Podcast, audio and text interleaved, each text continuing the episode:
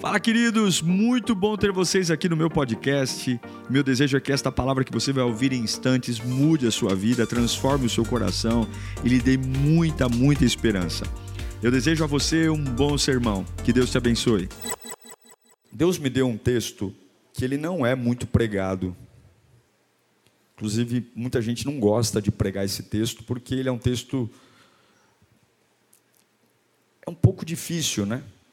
Mas Deus me deu uma revelação sobre ele, e eu queria muito a sua atenção, eu não vou me alongar, porque é uma revelação de Deus para nós aqui. No meio de tudo aquilo que a gente está vivendo, e quando eu digo a sua família, a sua casa, há uma instrução de Deus para você, para você não se encaixar. Algumas pessoas estão tentando se amoldar algumas coisas. E você não pode. Deus está te convocando hoje, ao invés de você se encaixar, você vai se destacar. Amém. Abra sua Bíblia em Gênesis capítulo 6, do 1 ao 9. Gênesis 6, do 1 ao 9.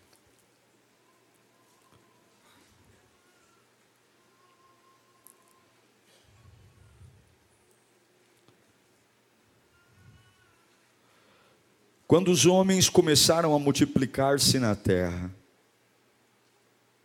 lhe nasceram filhas, os servos de Deus viram que as filhas dos homens eram bonitas e escolheram para si aquelas que lhe agradavam.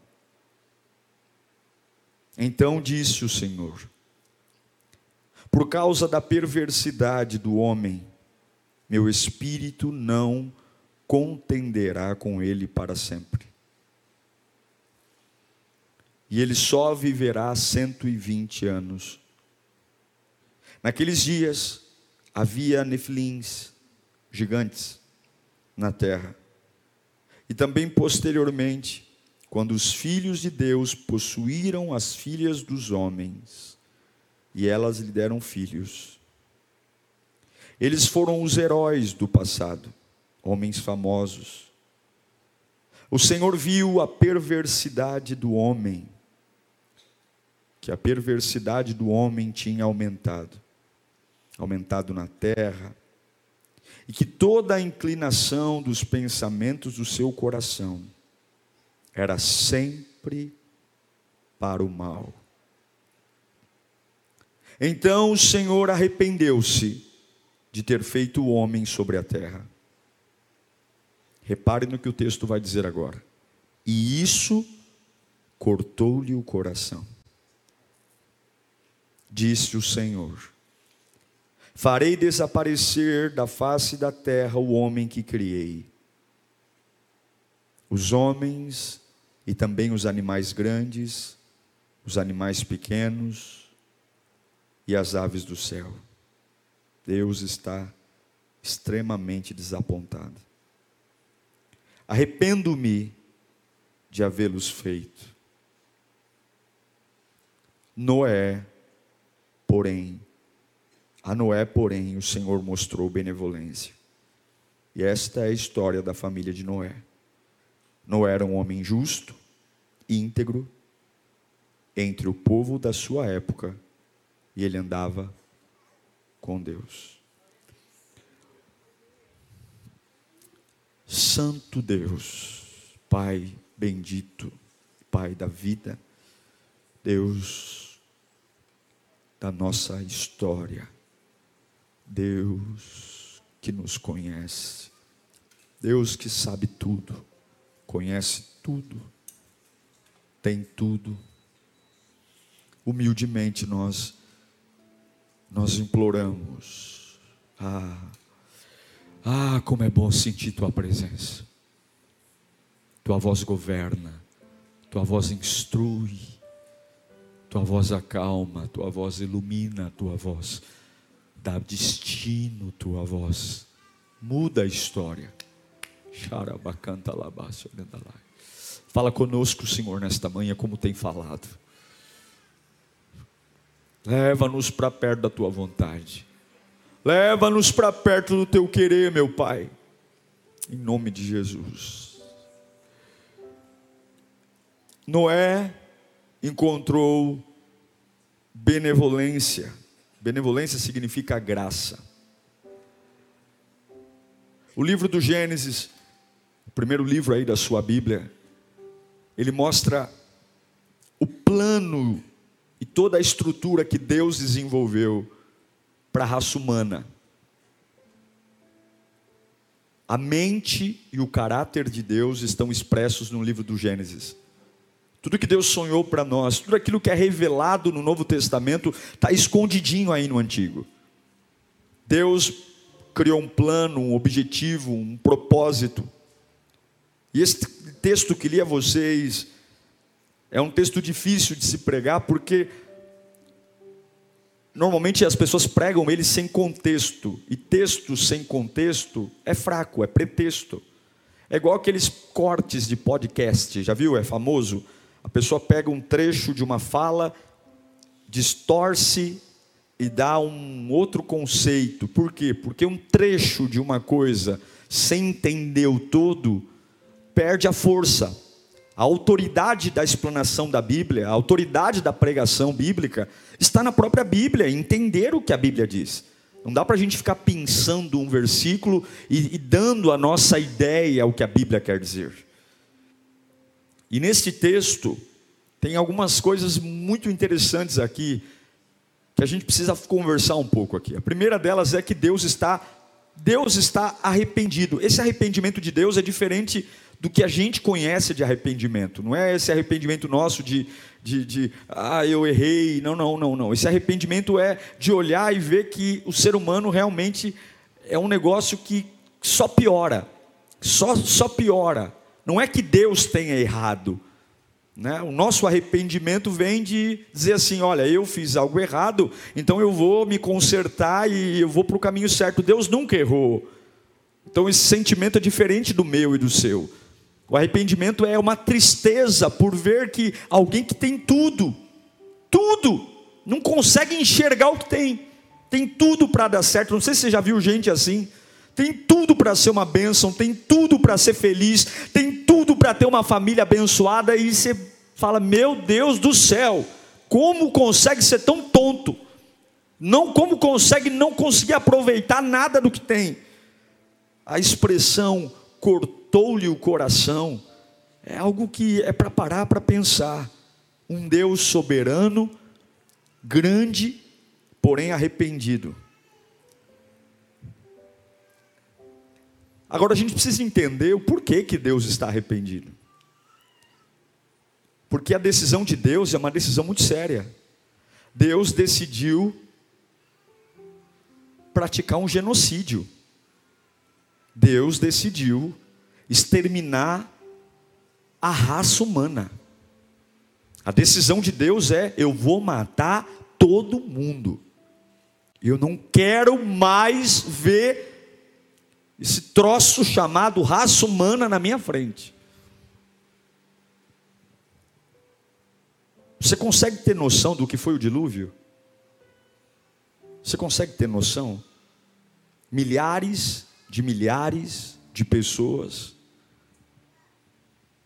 gritando, se afogando, bebês, velhos, jovens, famílias inteiras, do mundo inteiro, sendo exterminadas e apenas oito almas, oito pessoas sobreviveram. Foi um genocídio foi um massacre. O dilúvio foi um massacre. Milhares de pessoas foram mortas. Imagine a cena: milhares de corpos espalhados. Deus, Deus se preparou para aniquilar a humanidade. E a gente precisa parar para pensar porque o medo e a fé caminham lado a lado. Não há ninguém aqui nesse culto que não tenha medo de alguma coisa. por mais cara de bravo que você tenha, por mais valentão que você seja, por mais né, alguém que não demonstra muito sua vulnerabilidade interna, mas não há ninguém aqui que não tenha medo, todos nós aqui temos medo. E a fé e o medo caminham lado a lado. E a fé e o medo trabalham quase que juntos.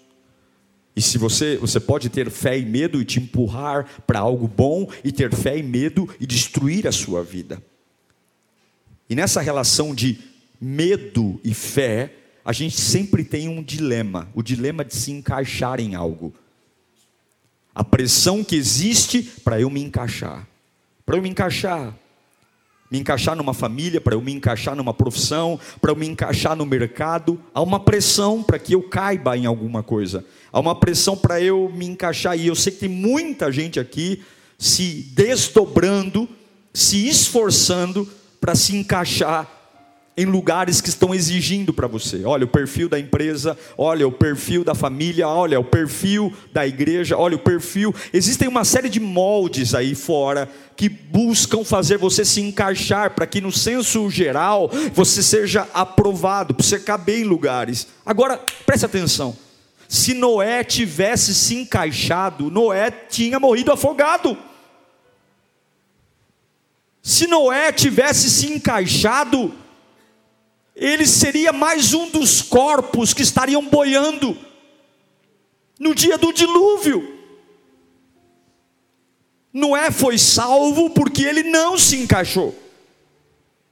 Noé foi salvo porque ele não fez igual a todo mundo. Noé foi salvo porque ele andou diferente da maioria.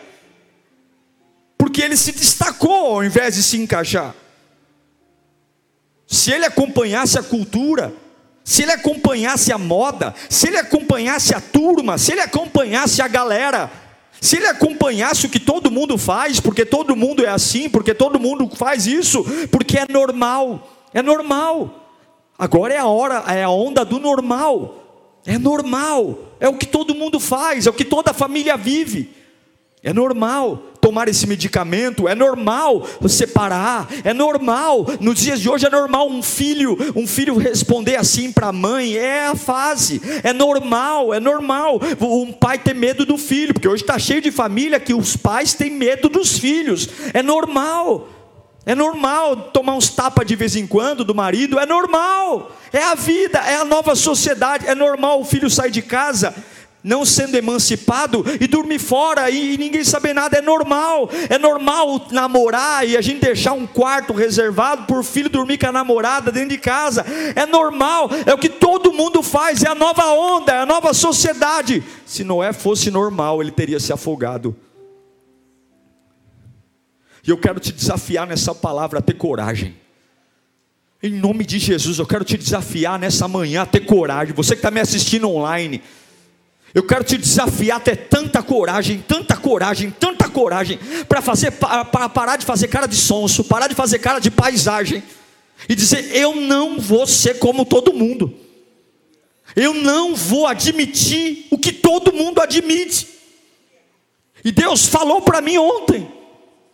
Tem gente dizendo: Senhor, me ajuda a aceitar algumas coisas. Senhor, me ajuda a me encaixar nisso. E Deus está dizendo: Eu não fiz você para se encaixar, eu fiz você para você se destacar. Eu não fiz você para você se encaixar. Há uma singularidade em você. Você pode ter um irmão gêmeo, o gêmeo não parece com você. Sua voz é só sua. Podem usar o mesmo sapato que você pode usar mesmo, o mesmo cachecol, a mesma blusa, pode fazer o mesmo corte de cabelo, podem tentar te imitar, mas ninguém será você, ninguém nunca será você. Olha para o seu irmão e fala: ninguém nunca vai ser você. Sabe o que Deus fez? Deus fez você e quebrou a forma. Deus fez você e quebrou a forma, não tem outro você. A digital que você tem é só sua, a vida que você tem é só sua. Há uma singularidade em você, há uma pessoalidade em você. Você é único. Você é único.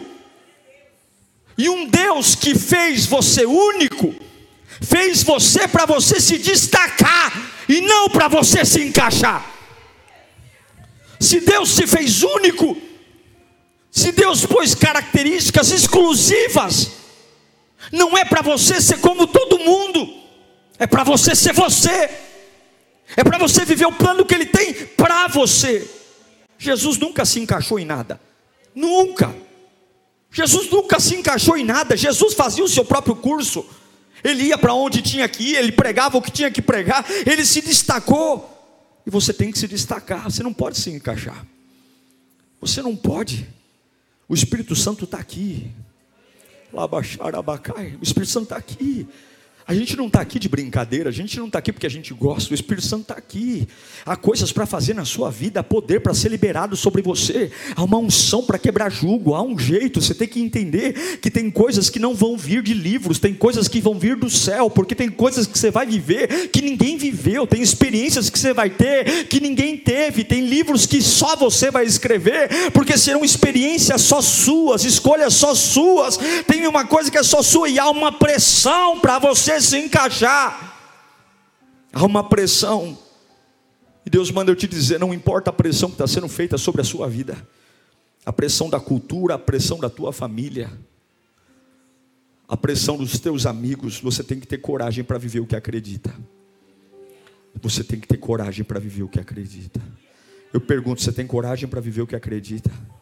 Você tem coragem para comunicar para todo mundo o que você acredita? Você crê que Deus é real? Você crê que Deus pode tudo? Você crê? Você tem coragem para viver o que acredita? Você crê que Deus é o Deus do impossível? Você crê que Ele cura todas as doenças? Você crê que Ele abre toda a porta? Você crê que Ele cuida de todos os problemas? Você crê que Ele não pisca, Ele não dorme, Ele não cochila? Você tem coragem para viver o que acredita? Eu quero perguntar para você: você tem coragem para viver aquilo que acredita? Para acordar amanhã, para ir trabalhar, sentar o bumbum na cadeira e comunicar para todo mundo que você vai viver nessa segunda-feira o que você acredita, não é o que o jornal diz, não é o que a televisão anuncia, não é o que o telefone manda, não é o que o WhatsApp anuncia. Eu vou viver o que eu acredito. Eu vou viver o que eu acredito. Eu acredito no impossível, eu acredito no sobrenatural, eu acredito numa voz que manda eu construir um barco num lugar que nunca choveu e não tem nem mar nem oceano perto, mas eu vou viver o que eu acredito. Eu não vou viver o que eu ouço dos homens, eu vou viver o que eu acredito. Agora, pense comigo. Qual é o contexto? Eu preciso correr aqui por causa do tempo. Antes da queda do homem, antes de Adão e Eva comerem o fruto, é o que nós chamamos de fase da inocência.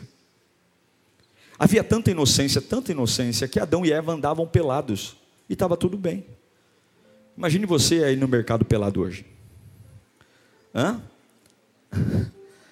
Imagine ter um peladão na rua andando aí hoje. Era assim. Adão acordava, e Eva olhava, tudo bom, marido? E os dois peladão, vamos trabalhar. E quando eles comeram um fruto, a primeira coisa que eles tiveram foi vergonha. Vergonha porque estavam nus. O pecado trouxe o fim da fase da inocência para o início da fase da consciência. A fase da consciência. Na época de Noé, não tinha Bíblia, não tinha igreja, não tinha pregação, não tinha pastor, não tinha lei. A única coisa que governava o homem era a sua própria consciência. Não tinha nada. Não tinha nada só tinha a consciência. O homem vivia de acordo com a sua consciência. Ele fazia o que ele achava que tinha que fazer. Ele vivia a sua vida ao seu modo. É a fase eu faço o que passa pela minha cabeça. E Deus percebeu o quão terrível a gente pode ser quando a gente vive pela nossa consciência. Deus percebeu o quão fundo do poço a gente chega quando a gente vive de acordo com a nossa própria cabeça. Foi algo tão perverso, tão perverso, tão perverso. Eu quero que o meu pai me corrija Eu quero que meu pai me discipline. Eu quero que meu pai me bata se for preciso. Mas eu jamais gostaria de ouvir do meu pai algo assim. Eu me arrependo de você ter nascido. Eu me arrependo de ter feito você. Não, pai, me bata. Foi o que Deus disse. Deus disse: Eu me arrependo de ter vocês como filhos. Eu me arrependo de vocês terem nascido. Porque eu criei vocês para serem a minha imagem e semelhança. E olha o que vocês se tornaram.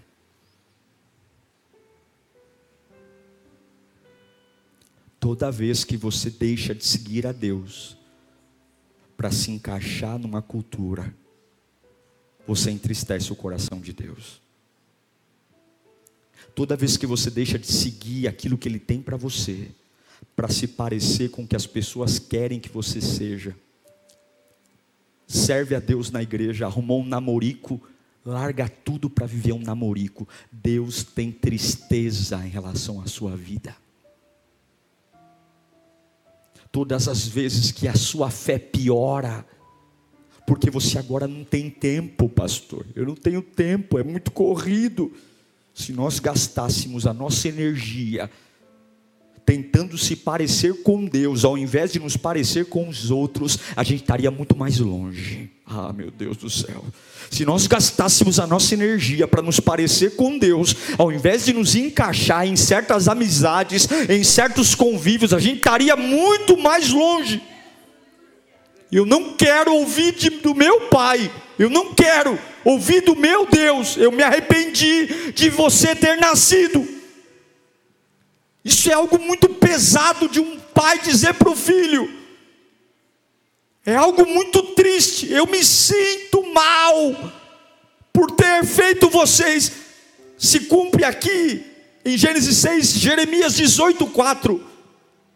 Quando diz: Mas o vaso de barro que estava formando estragou-se. Aonde que o vaso estragou? Gênesis 6 tem tudo a ver com Jeremias 4. O vaso que ele estava fazendo estragou.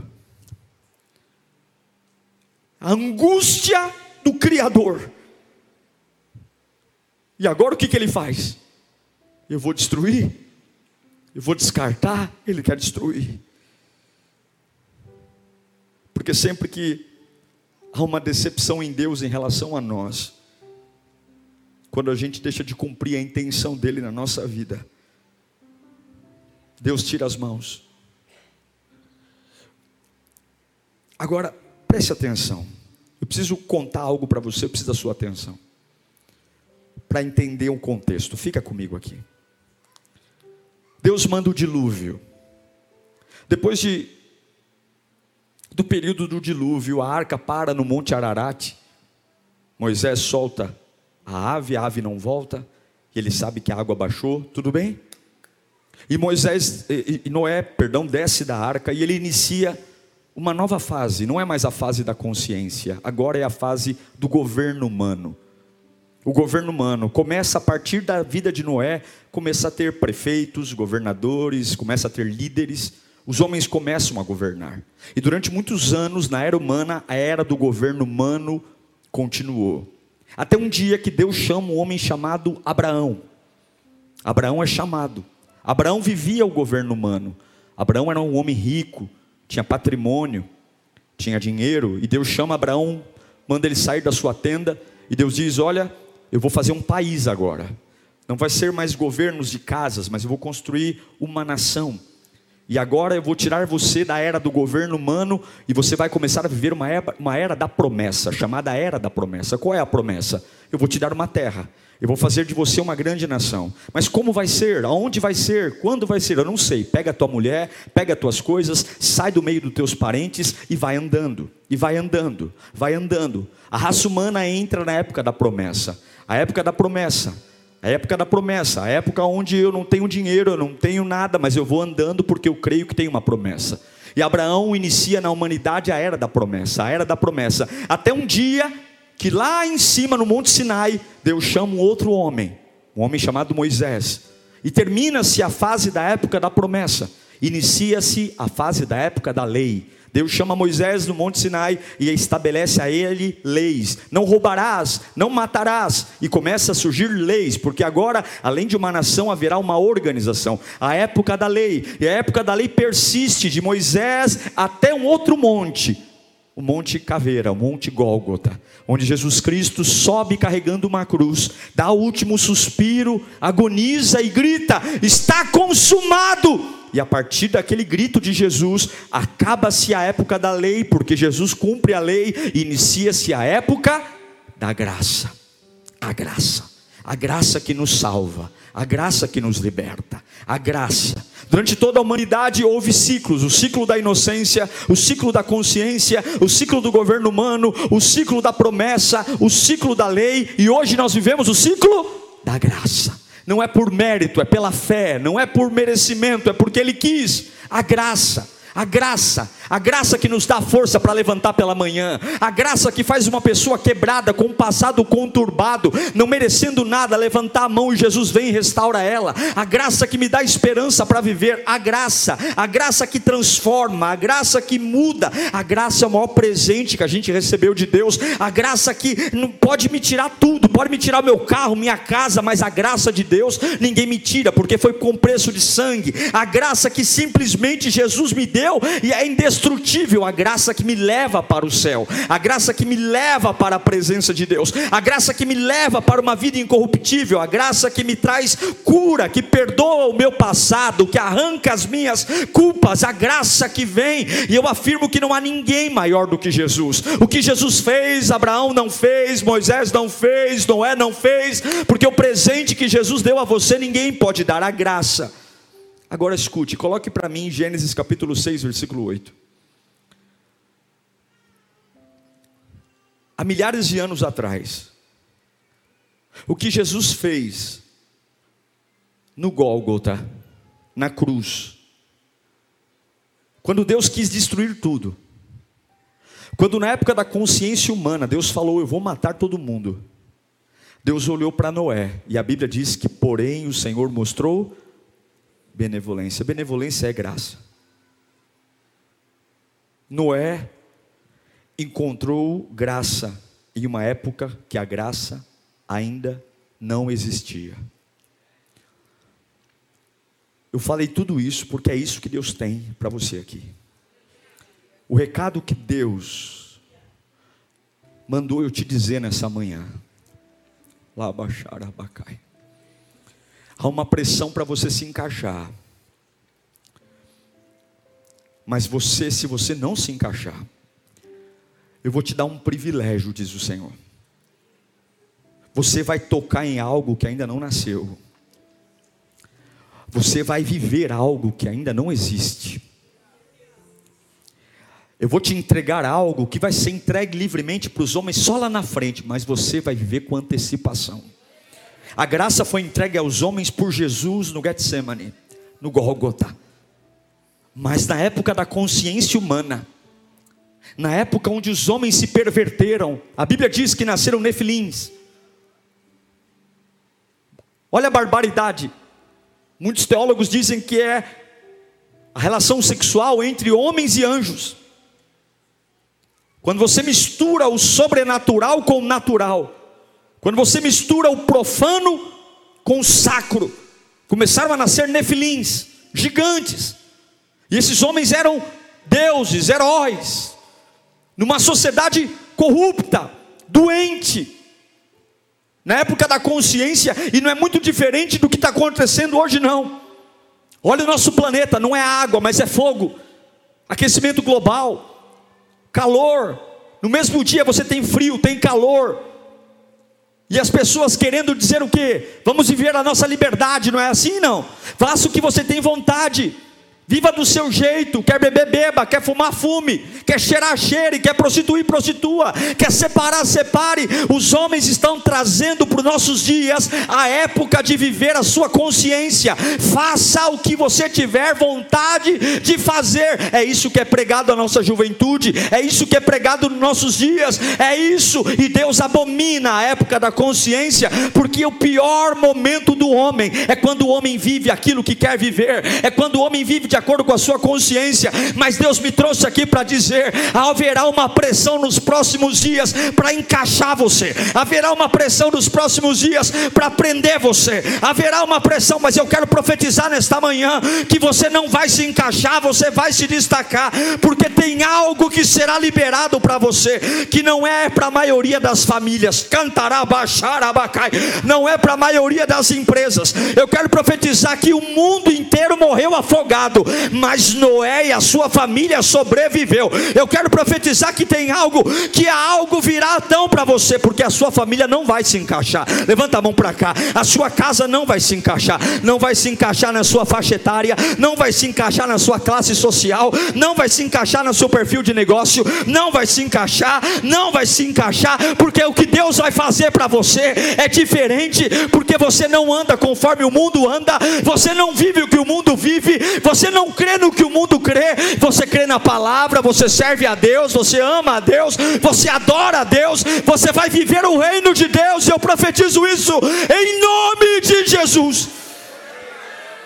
Em nome de Jesus, você vai encontrar, você vai achar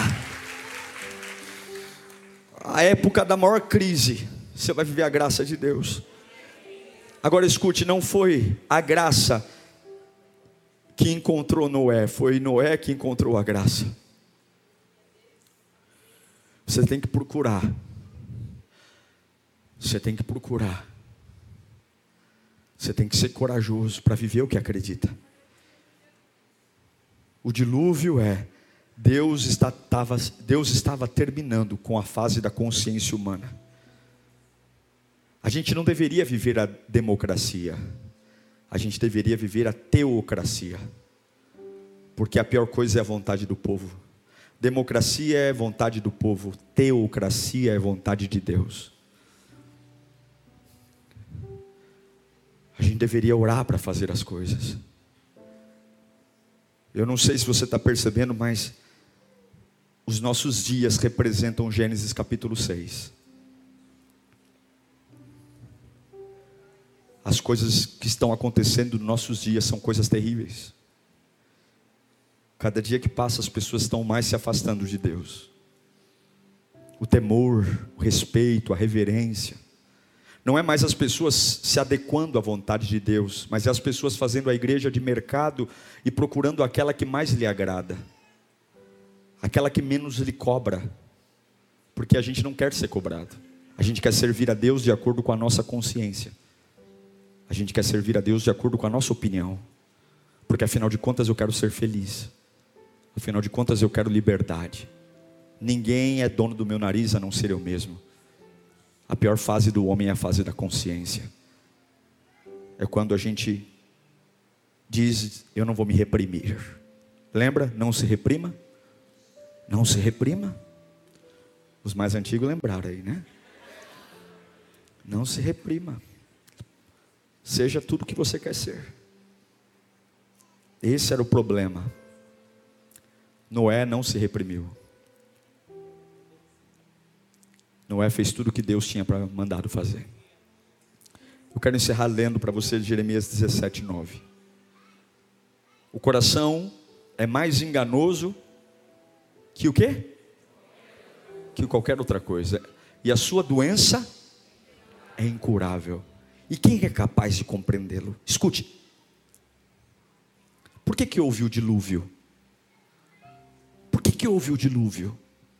Porque as pessoas eram imorais, porque eram desonestas, porque eram corruptas, porque se prostituíam, porque eram governantes de si mesmos, porque faziam suas próprias vontades aberrações começaram a nascer, nefilins, mutantes, mutações. gigantes. É por isso que você não pode se encaixar. É por isso que você não pode deixar ser moldado pelo que está acontecendo. Quando o Titanic afundou, escute, aqui eu encerro. Quando o Titanic afundou, muitas pessoas conseguiram sair do barco antes do barco afundar, mas ainda assim morreram, porque o bote estava perto demais do navio. E quando o navio afundou, houve uma pressão que tudo que estava próximo foi drenado para as profundezas.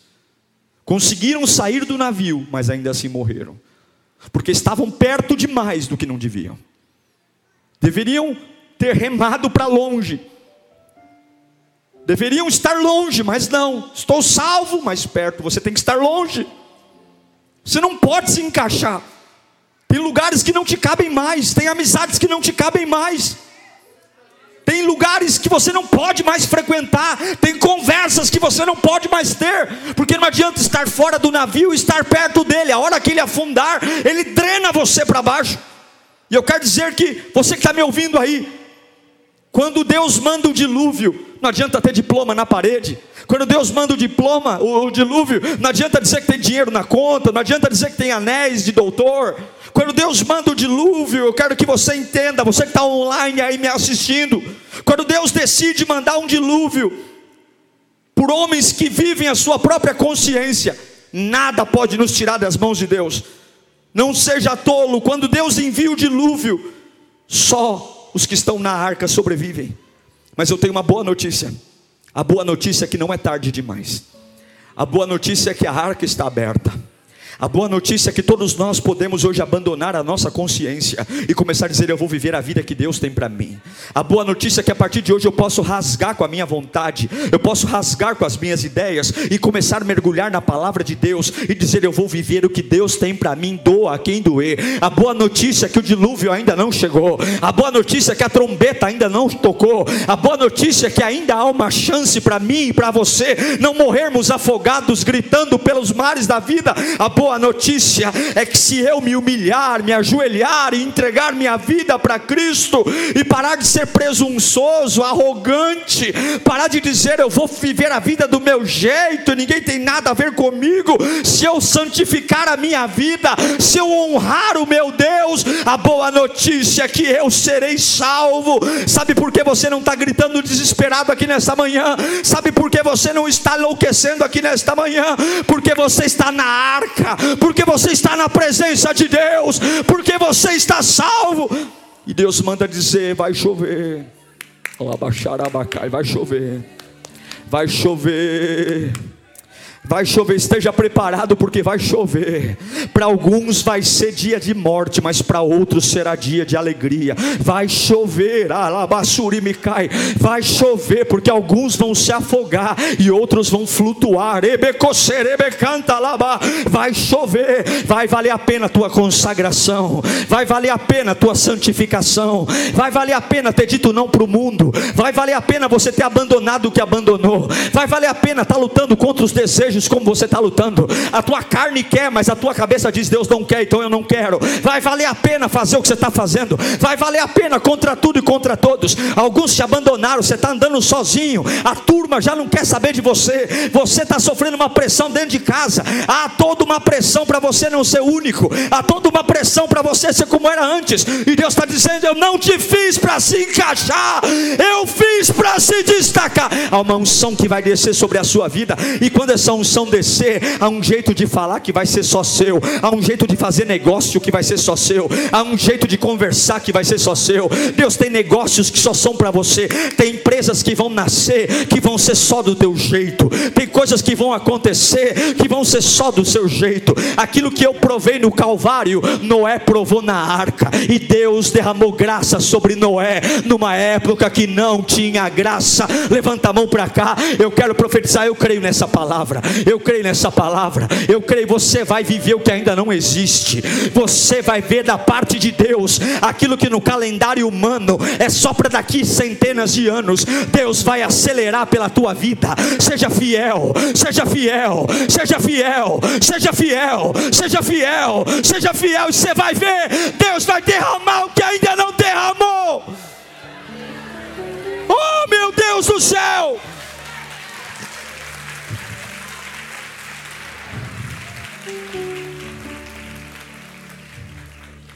Deus me mostra pessoas aqui dando aula. Deus me mostra pessoas aqui se tornando especialistas. Oh, meu irmão. De seguidor você vai começar a ser seguido. O mundo todo sendo morto e Deus falou: não é para você é graça. Para você é graça. Todo mundo falindo, para você é prosperidade os filhos de todo mundo nas drogas, os teus filhos serão príncipes nessa geração. Deus não é trouxa, Deus é justo. Se você for fiel, a justiça de Deus vai chegar sobre a sua vida. Não fica preocupado com a maioria, não. Não fica preocupado com a cinzadinha de canto de boca, não. Não fica preocupado em agradar político, não. Não fica preocupado em agradar papai e mamãezinha, não. Porque quem te garante no dia do dilúvio é Jesus Cristo. É Ele que sustenta você, é Ele que cuida de você. E daí, gosta ou não gosta, eu não abro mão, eu sou único. Há um jeito de adorar que é só seu, há um jeito de crer que é só seu, há um jeito de levantar da cama que é só seu, há um jeito de trabalhar que é só seu. Quantas coisas você anulou para ser como os outros? Quantas vozes você calou para não desagradar os outros? Quantas tesouras você permitiu cortar para não voar porque incomodava, invejava? Então, para não causar problema, eu me anulo. Então, para não chamar atenção, eu me anulo. Mas não tem jeito, José. Jacó te ama. Você tem uma capa diferente dos seus irmãos. Não tem jeito, o que Deus tem para você, não tem jeito, vão te invejar mesmo. O que Deus tem para você, não tem jeito, vão falar mal de você, mas eu fiz você preparado para tudo isso. José vai ter cisterna, vai ter traição, por quê? Porque você é o queridinho do papai. Você é o queridinho do papai. E Deus está mandando eu dizer: está na hora de você parar de se conter, está na hora de você parar de se anular, está na hora de você fazer o que eu estou mandando você fazer, e pouco importa do que vão pensar, o teu destino está na minha mão, na minha mão. Fui eu que te fiz, fui eu que te sondo, fui eu para de se encaixar. Tem lugares que não te cabem mais, tem lugares que não te cabem mais é por isso que machuca, é por isso que fere. Uau, eu tenho certeza que Deus falou com você. Tenho certeza que depois desta palavra a sua vida não é mais a mesma. Peço que você também me acompanhe nas minhas redes sociais: Instagram, Facebook YouTube. Me siga em Diego Menin. Que Deus te abençoe.